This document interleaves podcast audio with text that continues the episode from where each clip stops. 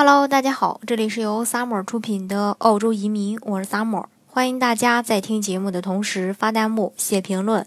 想了解更多移民资讯，请添加微信幺八五幺九六六零零五幺，或关注微信公众号“老移民 Summer”，关注国内外最专业的移民交流平台，一起交流移民路上遇到的各种疑难问题，让移民无后顾之忧。那相信很多留意移民啊消息的这个小伙伴都知道，澳洲移民部长辞职了。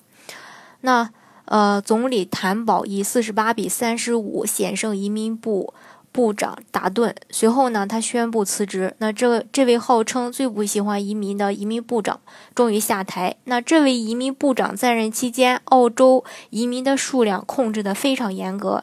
签证审核的时间也很长，那他具体都做了哪些呢？首先就是改革了家庭团聚签证。四月的时候，澳洲政府宣布对家庭团聚签证的申请要求进行改革，其中呢包括为为这个父母签证担保的在澳子女收入要要求翻倍。那这个消息一出，就在澳洲国内引发了广泛的争议。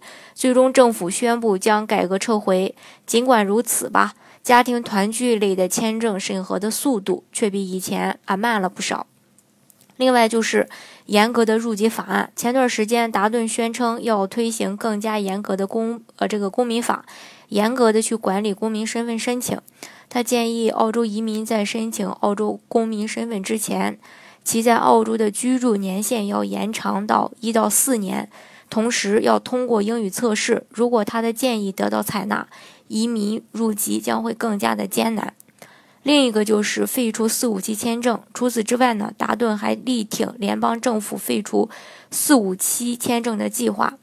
那随着达顿的下台，这些议案是否还能呃能够通过？政府是否还会暂停放逐收紧移民的改革？一切呢还有待观察。但是庆幸的是，谭宝一直以来都是这个呃大力。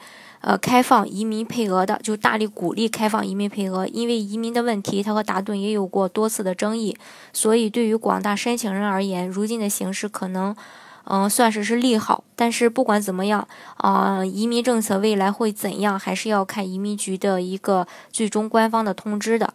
所以呢，也建议大家啊，有计划移民的申请人做好这个准备。呃，移民呢，还是要趁早。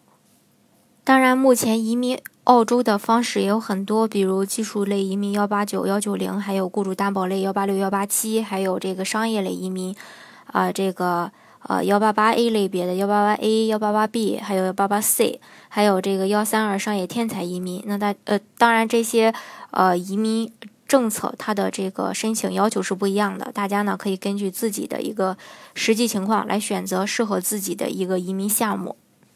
好，今天的节目呢，就给大家分享到这里。如果大家想具体的了解澳洲的移民政策的话，欢迎大家添加我的微信幺八五幺九六六零零五幺，或关注微信公众号“老移民萨摩关注国内外最专业的移民交流平台，一起交流移民路上遇到的各种疑难问题，让移民无后顾之忧。